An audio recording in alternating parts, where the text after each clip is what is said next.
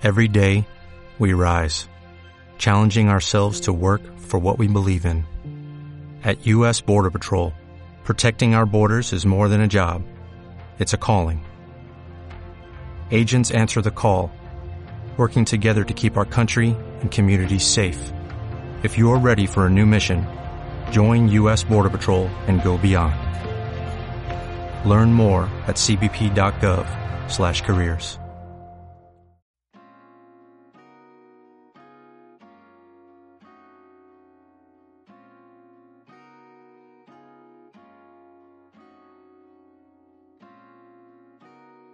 Muy buenas y bienvenidos Foodcasters a nuestro capítulo de hoy. Toma pan y calla al otro lado de la pantalla mi amigo y compañero Raúl Gordillo. Muy buenas, Carlos. Eh, explícame, ¿qué es esto de Foodcaster?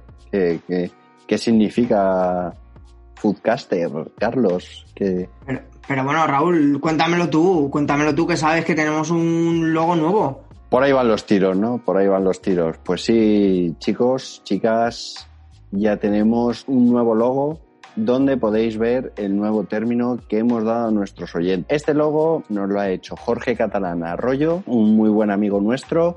Eh, le podéis ver en su Instagram como Jordi barra baja acá barra baja NT para ver sus trabajillos, que aparte de hacer logos hace también fotografías muy chulas. Y si vosotros tenéis una página, un tal que le queréis poner un diseño chulo, pues ya sabéis, ahí lo tenéis. Nosotros este lo hemos hecho con todo nuestro cariño, de verdad ha salido del corazón y esperamos que os guste. Para ello, hacérnoslo saber con un like y con un comentario. Pues muchas gracias Raúl por la aclaración. Ya pensaba que me estaba volviendo loco, me había ido a la página equivocada y, y no correspondía hoy eso. No, no, no, Así que- vamos a explicarlo hoy y que queden las cosas claras desde el principio, Charlie. Muy bien. Bueno, pues hoy sabes que nos va a traer mm, un capítulo bastante. Nos hemos metido en un jardín frondoso. Hemos estado hablando eh, largo y tendido sobre esto y sabemos que va, va, va a crear ampolla, ¿vale? Porque las clasificaciones de las salsas eh, vienen con mucha historia y nosotros hemos ido haciendo nuestra propia clasificación, ¿no, Raúl? Pues sí, hay mil clasificaciones de salsas, diferentes ingredientes, temperaturas, eh, eh, basándome en si es clara o oscura. Pero bueno, eh, nosotros hemos hecho la nuestra, la que creemos que es así como más sencilla, y es lo que os vamos a enseñar hoy, nuestra clasificación de las salsas, ¿no? Así que déjame que te cuente un datito curioso de estos que nos gustan mucho en Toma Panicaya. Ya sabes que el punto extra que damos a nuestros foodcaster, oído cocina. Y como no podía ser de otra manera, viene de nuestra época, de la época romana, ¿no? Que ahí se, se llamaba ius, que es igual que salsa hoy en día. Antes se decía, eh, a esto le falta un poquito de ius, le faltaba una salsita. Y encontró un poema en latín del año 25 después de Cristo donde se describe a un campesino haciendo una preparación de hierbas machacadas, queso, aceite y vinagre, lo más parecido a un pesto genovés y, y podríamos decir que era como el abuelo del pesto genovés. Pues la verdad que tiene bastante pinta a ser un pesto genovés. Pero bueno, Sí, sí. ¿Sabes una cosa, Raúl? Que hay pocos siglos eh, después, Marco Apicio, que ya hemos hablado de él en, en otros capítulos, en un libro de recetas dejó claro la importancia que tenían pues todas las salsas en la época romana. Eh, pero sí que es verdad que hay un pequeño espacio ahí, un pequeño de unos cuantos siglos, eh, desde la época de Apicio hasta el siglo XIV, que no hay 14, 15, no hay nada, 16 incluso, porque realmente hasta el 18 eh, no, no aparece nada escrito. Suponemos que, bueno, por toda, por toda Comían la sin salsa, No, no suponemos que mojaban no. pan, no habría, Supo- no habría pan y no lo mojaban. Claro, La única suponemos que, explicación. que habría salsa, pero no hay mucho, eh, no hay mucha documentación sobre las salsas en esos siglos. Así que no fue hasta el siglo XVIII donde François Marin y otros, otros compañeros eh, chef eh, llamaban nouvelle cuisine a la cocina llamada eh, o basada en el caldo. Bueno, años más tarde, esta, esta clasificación que hubo, eh, o esta nomenclatura que, que adquirió las salsas, llegó a manos de dos grandes de, bueno, pues de todos los tiempos, que fue Escoffier y Carem, que, en ellos pues hicieron unas grandes mejoras. Pues quitarían de la mano, por ejemplo, de, eh, aligerarían las salsas, ¿no? Y, luego de la mano de Bocuse, Gerard, Toy Gros, Apel, que de todos ellos hemos hablado en el capítulo de eh, historia de cocineros y demás, pues eh, aligeraban todas estas salsas con, o las ligaban, mejor dicho, con natas, mantequillas y muchísimo menos harina. Aunque apenas, a mi opinión personal seguían ser- siendo salsas gordas, gordas llamadas que estaban espesas, ¿no, Raúl? Pues sí, pues sí, eran salsas que han evolucionado mucho, nada tendrían que ver con las salsas que hacemos eh, hoy en día, serían unas salsas mucho más vastas y, por eso las decimos gordas, no es que la salsa estuviese gorda, ¿no? Pero no hemos comenzado por lo básico, Carlos. Aquí ya nos hemos saltado un poquito. Saber qué es una salsa, ¿no? Una, salsita, ¿qué es una salsita?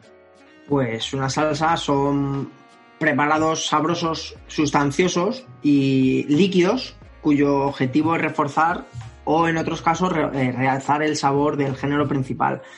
Eh, en otros casos, pues la salsa, por ejemplo, se emplean para dar contrastes de sabores de eh, un plato, ya sea por eh, contraste con, el, ingrediente principal o bueno, para darle un toque gracioso a esa, a esa preparación. Y como tú has hablado de la parte que más me gusta a mí, que es la historia, yo te voy a decir que si sabes cómo medían el tiempo de cocción, por ejemplo, porque no tendrían no tendrían timers ni, ni nada parecido, sería por no llevaban el móvil ¿no? en el bolsillo, Raúl. Efectivamente. Eh, cuéntame, a ver cómo lo hacían. O cuéntanos, a ver, Bueno. cuéntanos. Pues mira, te voy a contar. En una colección de recetas napolitanas escritas en el 1475 aparece la siguiente frase. Para 10 comensales se toman 3 yemas de huevo por plato, un buen verjus, eh, buen caldo de carne, azafrán, especias, se mezcla todo, se cuela y se pone en una olla sobre brasas, removiéndolo sin parar para que, es, para que se pegue a la cuchara. Se retira del fuego removiendo constantemente durante dos padres nuestros. O sea, contaban padre, o sea, estaban rezando para saber el tiempo que tardaba la salsa en, en ligar. Y, y se servía en el plato ya, directo. Pues eh, nos lo vamos a tomar ahí en cuenta para el que quiera tomarlo por padres nuestros. La próxima vez daremos el dato de no sé cuánto se tarda en contarlo, eh, pero bueno, X padres nuestro eh, tendrá su presa ibérica a punto. Efectivamente. ¿Cuánto tarda para salir el segundo? Dos padres nuestros. Enseguida van. Así, Bueno, el tiempo en cocina ya sabemos que es relativo. Sí, sí, sí. Son cinco, Cinco- minutos de cocina. Cinco minutos. Cinco minutos. Los Vale. cocineros somos así. Bueno, esto, como hemos contado al comienzo, es un. La clasificación ha tenido muchas derivadas, ¿no? Y bueno, pues ahora mismo la que os vamos a decir, de, de- de- bueno, pues del siglo XX, del siglo XIX, perdón, eh, sería la clasificación según Carem, de un grandísimo eh, chef que ya hemos hablado, ¿verdad, Raúl?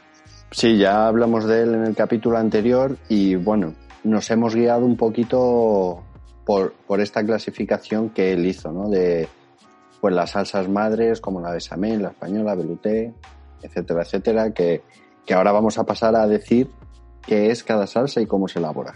Tendremos que, tenemos que decir que no es exactamente según Carem, porque según Carem ni según Escoffier, ¿vale? Eh, igual que Carem y Escoffier hicieron su eh, pequeña modificación y las clasificaron de una manera, nosotros hemos hecho otra pequeñita eh, distinción a las salsas, ¿vale? Te podría que- decir que es la clasificación eh, según Carlos Ruiz y Raúl Gordillo. Se podría Toma decir. panicalla, según toma panicalla, Raúl. Efectivamente, clasificación según toma panicalla. Bueno, cuéntanos primero la, la de Carem y ya veremos a ver la nuestra. Bueno, Karen eh, dividió las salsas en cuatro familias, eh, a partir de las cuales luego derivaban en resto de salsas, siendo pues, pues eso, salsas, las salsas madres, ¿no? Y, y alguna más que, que metiera por ahí. Nosotros lo que hemos hecho ha sido clasificarlas según su elaboración lleve un fondo, eh, esté emulsionada o utilicemos eh, las hortalizas en un triturado para generar nuestra salsa. O vamos a ir primero a por las salsas a base de fondos. Eh, la primera, una de mi glass. Una de mi glass que ahora se escucha mucho, ¿no? Una de mi glass para acompañar, sobre todo se suele hacer para acompañar carnes. Y os digo que es. Esta salsa se obtiene de un fondo oscuro, ¿vale? Un fondo con huesos tostados, la verdura tostada. Lo ponemos a hervir y dejamos que reduzca hasta que tengamos la densidad apropiada. Se suele hacer, pues eso, con huesos de ternera, aunque también se puede hacer de caza. Eso sí, yo recomiendo que si la hacéis de ternera la uséis para ternera y si la hacéis de caza la, la utilicéis para caza, ¿vale? No, no mezcléis, no mezcléis... Churras con merinas. Eh, churras, efectivamente, las churras con las merinas. Y bueno, esta salsa la verdad es que realza un montón del sabor del género que vamos a utilizar, ya que es una reducción hasta conseguir ese, ese ligado, ¿no? Pues mira, otra salsa, por ejemplo, sería la parda o salsa española. Es muy eh, tradicional usar como base para otras muchas eh, salsas, usar esta, esta salsa base y será, esta, esta por ejemplo, haremos, eh, primero tendremos, esta la parte más eh, purista de hacer un caldo en condiciones. Luego podemos echarle agua a todo lo que es los restos de carne, reducirlo y decir que tenemos una salsa española, ¿vale? Pero esta sería, por ejemplo, una que, que te va a valer como salsa para cualquier, para cualquier cosa, ya no solo salsa base. Eh, co- comenzaríamos haciendo un caldo de huesos de rabo de toro. Esa sería la, la base, ¿vale? El primer hervido de, este, de la cantidad de agua que pongamos en el rabo de toro se tira, ¿vale? Se vuelve a poner agua fría de nuevo y se ponen verduras. Todo esto lo coceremos durante 4 o 5 horas. Una vez que lo tengamos, si podemos, lo colaremos sin, eh, sin agitar mucho, ¿vale? Para, y lo reservaremos. Y luego, realmente la salsa eh, o la base fundamental sería ponerla en un rondón, pondríamos aceite, doraríamos los recortes de carne, ajo, cebolla, hasta que se ablande bastante. Para esto tiene que estar el fuego suave, si no perderíamos eh, o se nos tostaría demasiado, ¿vale? Eh, bueno, una vez que hay- hemos añadido eh, la cebolla y está blandita, añadiremos la zanahoria y el puerro. Muy importante que el puerro esté súper bien lavado, ¿vale? Porque si no tendría tierra. Después le echaríamos el champiñón, fondearíamos bien y sin que se queme, como os eh, comentaba antes, para que no nos dé un sabor amargo a nuestra salsa, añadiríamos eh, harina, que a día de hoy se puede añadir cualquier harina que no tenga gluten y así nos salvamos el, el pellejo de que llegue alguien que tenga intolerancia.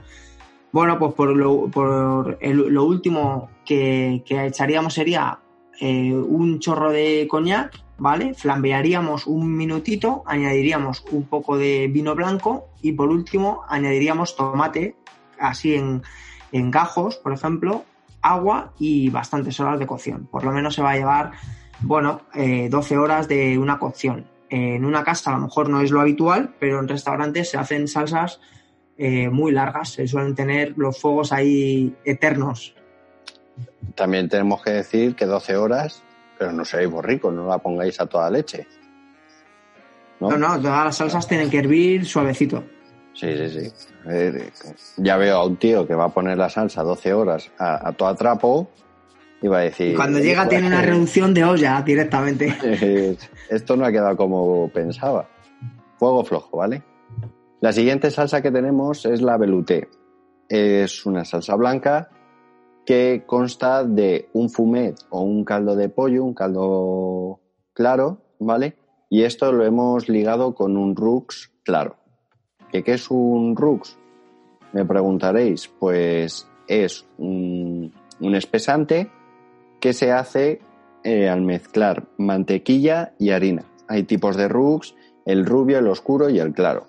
Eh, esto depende del tostado que le demos a la harina. Eh, de esta salsa, por cierto, si hacéis un poco de memoria, hablamos de ella en el capítulo de los cardos. O sea, que ya estaba, ya estaba por ahí. Otra salsita por aquí. A ver, la besamel. Otra salsa blanca. ¿Quién no ha hecho una besamel para hacer esas croquetitas, Carlos? Pues, pues dime que lleva una besamel. A ver, para que nuestros oyentes eh, sepan exactamente cómo tienen que hacer una buena bechamel. Pues bueno, para hacerla, un rux rubio o dorado. Eh, ya os he explicado lo que es un, un rux. A razón de un litro de leche, más o menos echaríamos 125 gramos de rux, que vienen siendo 55 gramos de mantequilla y 70 de harina. ¿Vale? Primero echamos la mantequilla, la harina, eh, movemos bien, que veamos que la harina se tuesta, que coge ese colorcito rubio y luego le echaremos la leche eh, intentando que esté caliente, ¿vale? Porque si no, si le echamos fría es cuando nos quedan los grumos. En caliente se disuelve la mantequilla, se disuelve la harina y, y no quedan grumos. Una variante que también llama polvo cus bechamel sería esa misma salsa añadiéndole un cazo a un cazo donde habremos puesto carne de ternera bien blanca, cortada en dados y rogada en mantequilla con zanahoria y tomillo. Es que te lías a meter estos ingredientes, Charlie, no puede salir nada mal. Nada No, no, no, salir no sale nada malo. Sí que es verdad que se te encarecen un poco en cuanto le empiezas a meter todo esto que, bueno, pues para una bechamel a lo mejor a día de hoy no lo hace nadie. Le echas unos taquitos de jamón, ¿no? Y hombre, ya si los pesas un poquito más, tienes unas croquetas muy ricas de jamón y fenomenal. Pues Así que, mira, otra, otra clasificación sería las salsas emulsionadas. Y en estas de aquí, por ejemplo, pues hemos metido, eh, entre otras, la maonesa, que ya sabéis, creo que esta no hace falta explicarla porque la hace todo el mundo en casa. No compraréis botes en el supermercado ese que vais, ¿no? hay que hacerla en casa, con huevos frescos y un buen aceite depósito. Ya sabéis que hemos eh, entrevistado a Natalia para que os cuente el tipo de aceite que tenemos. Pues mira, emulsionaríamos una yema de huevo, por ejemplo, con aceite, un chorrito de zumo de limón y sal. Eh, como ya os he comentado, si nos seguís, ya nos habréis visto hacerla en directo en redes sociales en Instagram, chef.gordillo, chef Carlos Ruiz, nos, habréis visto. Si no nos habéis visto, creo que todavía sigue por ahí el vídeo. Cómo recuperar una, una maonesa en directo. Cómo hacer una, maonesa eh, en mortero también. Cómo hacer liori. Que esa salsa ya hablaremos, porque no la hemos clasificado y es una salsa que realmente no lleva yema. No lleva yema. Eh, con lo cual no podría incluirse aquí. A lo mejor podríamos incluirla como emulsión eh, de su propio alicina, del propio ajo y el aceite. Ahí lo dejó Raúl. Esa es una salsa especial. El alioli es una salsa especial. Sobre todo con pan. con, pan o con, patatas, vamos, es, es la salsa especial. Bueno, otra, la vinagreta, por ejemplo. También es una emulsión de, de aceite, vinagre y sal. No he metido qué tipo de vinagre, ¿vale? Porque hay vinagretas de mil cosas. Antiguamente, pues sería el único vinagre que hay, el vinagre de vino, y ya está. Ahora, hoy en día tenemos vinagre balsámico, vinagre de manzana, vinagre. ¿Vale? Esta salsa la hemos utilizado todos para aderezar nuestras ensaladas. Es esa, no hay fallo. Otra salsa, la holandesa, también por emulsión. Es el resultado de emulsionar eh, yemas de huevo con mantequilla clarificada, un chorrito de zumo de limón, sal y pimienta molida. Esta salsa, que a muchos no la, no la reconoceréis, otros tantos sí, es la salsa que se utiliza para napar nuestros huevos benedictín que tanto os gustan en esos brands que os vais a comer. Bueno, Raúl, Raúl, no nos quites el programa, el tercer programa de entrevista. No spoiler eh, el propio programa, Raúl. Bueno, he hecho ahí un, un, pequeño spoiler, pero no tiene nada que ver con lo que vamos a preparar para el tercer programa, Charlie. Vale, vale. No va a haber entrevista, ya te lo digo. Por lo menos a, a Lo mismo sí. Lo mismo sí. Eh, bueno, mira, otra, otra forma, forma de, de, clasificar sería a base de hortalizas. Hemos querido clasificarlas y aquí seguro que hay gente que se tirará de los pelos porque la salsa de tomate no puede estar aquí. Y, pero sí, hemos puesto la salsa de tomate. La salsa más conocida por todos y utilizada en todas las casas del mundo. Eh, se hace de una forma, en cada zona se hace de una forma diferente. Lo que sí tenemos claro es que el ingrediente principal, pues obviamente es tomate. Eh, se, puede hacer con ajo, puerro, tomate, aceite, todo sofrito, zanahoria para terminar y eh, para rebajar un poquito la acidez le meteremos un poquito de azúcar, ¿vale? Todo esto lo turbinaremos y tendremos nuestra salsa de tomate. Muy rica la salsa de tomate. La última que hemos querido meter en nuestra clasificación de, de Best Sauce of the World es la salsa americana. Bueno, la salsa americana no es más que el resultado de cocinar verduras como puerro, tomate, zanahoria. También le echaremos un poquito de vino blanco, un fumé de pescado y le vamos a añadir todas esas carcasas, sobre todo las cabezas, que es donde más material hay, de pues los carabineros, el gambos, las langostas estas de fin de año que nos hemos comido, Charlie. No me mires con esa cara, vamos, si estas navidades no has comido langosta, Charlie, no sé qué has hecho. Es que, escúchame, americana no sé, pero te sale una salsa de la leche, ¿no? Con no, hombre, todo eso hombre. que me estás diciendo. Hombre, ya te digo yo, ya te digo yo. Pues se consigue cocinando esto, lo saltearemos un poquito, lo flamearemos para que suelte todo el juguito y posteriormente trituraremos. Tampoco os paséis triturando, que si no vamos a comer cáscaras de gamba y la colaremos. Esta salsa se utiliza para pescados, mariscos y también como potenciador de, sabor en nuestras paellas. Que tú lo sabrás bien, Charlie, que te calzas unas paellas todos los domingos, macho.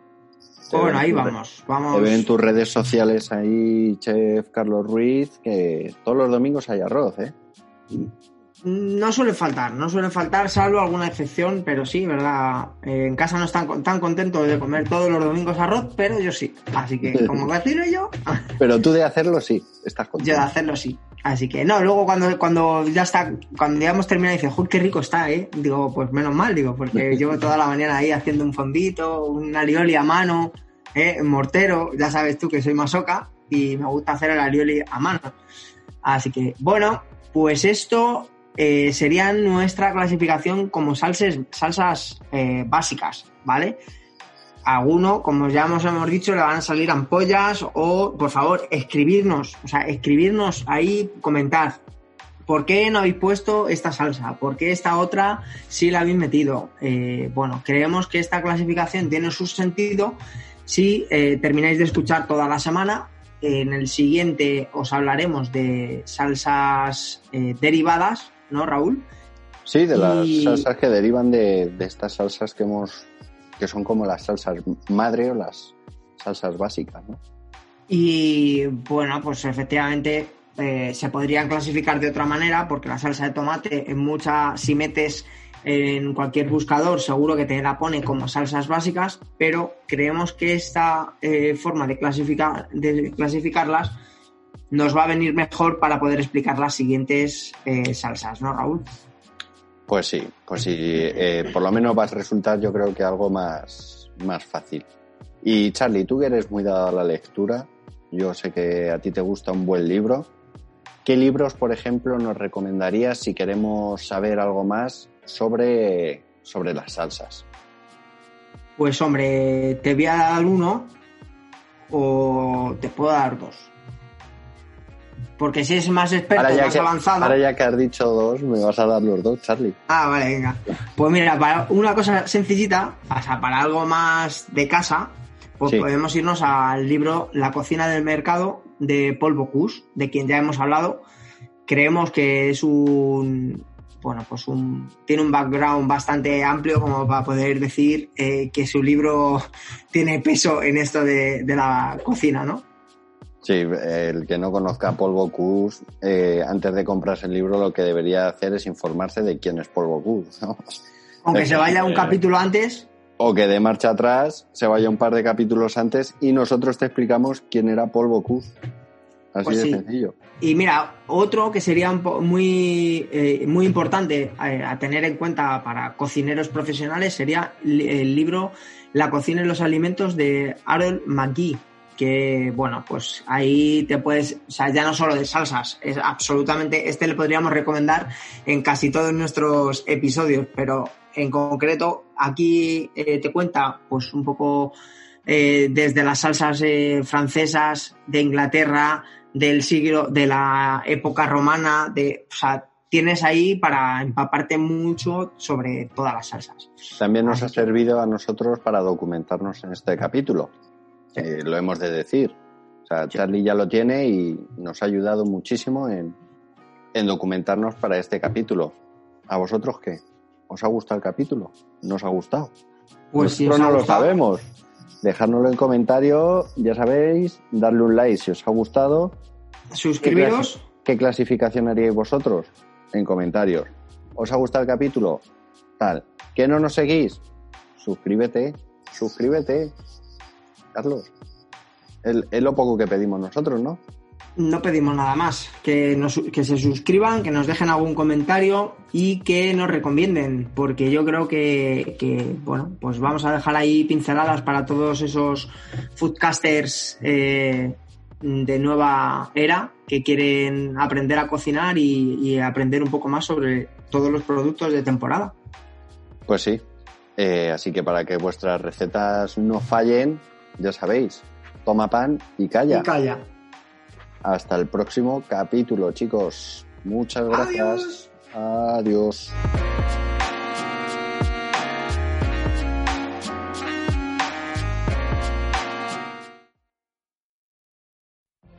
What if you could have a career where the opportunities are as vast as our nation, where it's not about mission statements, but a shared mission?